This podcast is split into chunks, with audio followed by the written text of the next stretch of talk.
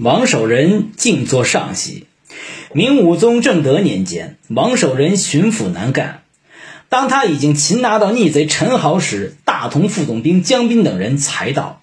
他们想与王守仁争功，就散布流言蜚语，污蔑王公。王守仁却一点儿也不在意。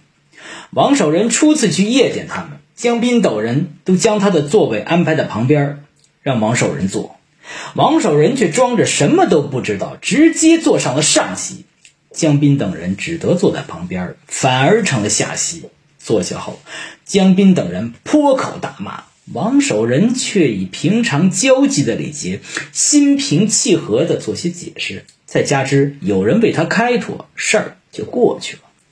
王守仁这么做，不是为了争一个座儿，而是害怕万一受了这些人的节制，那么今后处理任何事儿都要听他们的，就不可能有所作为。